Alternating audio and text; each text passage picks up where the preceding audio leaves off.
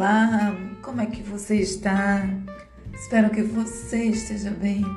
Hoje estou aqui com a voz um pouco diferente, mas sou eu mesmo. Estou é, num processo alérgico, mas ontem fosse a garganta por ter ido fazer parte de um ensaio para uma apresentação. Mas hoje estou assim, para amanhã apresentar. Então, que tudo seja para Deus, porque tudo que temos é do Senhor. E ontem o assunto do livro é o homem mais Salomão, o homem mais rico do mundo que já existiu. Terminamos, é, ficamos na metade do segundo capítulo e hoje vamos continuar. Quem quiser entender melhor pode voltar ao episódio de ontem, que vai compreender melhor.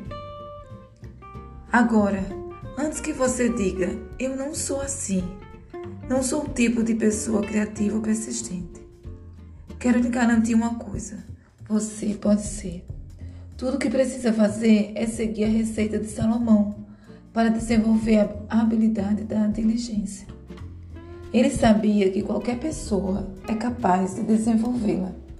Lembre-se de que ele disse: até um jovem, quando dominamos a arte da diligência, podemos usá-la em qualquer área importante de nossas vidas, em qualquer empreendimento ou objetivo, para alcançar resultados incríveis. Podemos usá-la para transformar casamentos fracassados em uniões felizes, boas carreiras em carreiras incríveis e um negócio falido em um sucesso.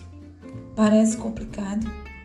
É porque a verdadeira diligência envolve muitas qualidades. Por isso, ela é tão rara. Talvez seja mais fácil entendê-la através de um exemplo simples quando eu era calouro da, na faculdade, fui promovido a comandante de pelotão do Corpo de Treinamento dos Oficiais da Reserva. Os demais 39 comandantes estavam no último ou no penúltimo ano da faculdade. O maior evento era o torneio anual entre os 40 pelotões.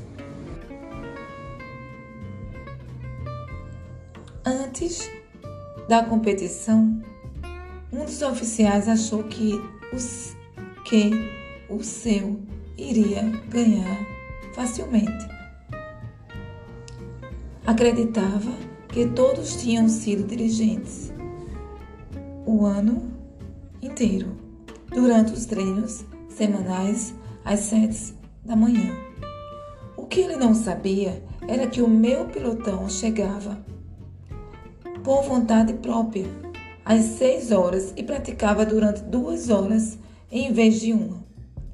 Não sabia que, durante a hora em que ocupávamos sozinhos o campo de treinamento, eu ensinava ao maior grupo manobras complexas. Cada um dos meus 30 cadetes tinha trabalhado diligentemente para dominá-las. Quando chegou o momento da competição, tínhamos praticado o dobro de horas e aprendido séries muito mais complexas. Comparado aos demais grupos, tínhamos sido verdadeiramente diligentes. A recompensa foi um resultado incrível. Meu pilotão venceu a competição, marcando 287 pontos de um total de 300. O favorito ficou em segundo, marcando apenas 168 pontos. Ganhamos não porque éramos mais inteligentes ou porque nossa formação era melhor, mas porque fomos verdadeiramente diligentes. Incrível, né? Incrível o qual é a importância da diligência na nossa vida. Aí vamos continuar. Aí aqui tem negrito, ele colocou: as recompensas de se tornar verdadeiramente diligente. É da natureza humana buscar o caminho que oferece menor esforço. Salomão compreendeu que precisamos ser motivados a escolher a diligência, em vez de seguir nossa inclinação natural e ir com a maré. É qual e qual é a motivação? Ser verdadeiramente diligente, diz ele, traz recompensas inestimáveis, enquanto a falta de diligência pode gerar consequências desastrosas. Eis algumas da recompensa prometidas por Salomão. A garantia de que você estará em vantagem. Como você prefere começar um empreendimento? Tendo uma vantagem sólida ou em constante desvantagem? Salomão nos garante que os verdadeiramente, que verdadeiramente diligentes ganharão uma insuperável vantagem em relação aos que não são. Ele diz: os planos do diligente levam à vantagem certa. Provérbios 21, 5. Quer estejamos competindo com empresas, indivíduos, circunstâncias ou simplesmente com o tempo, a diligência nos, nos dará uma vantagem única que resultará em maior produtividade, realização, riqueza e satisfação.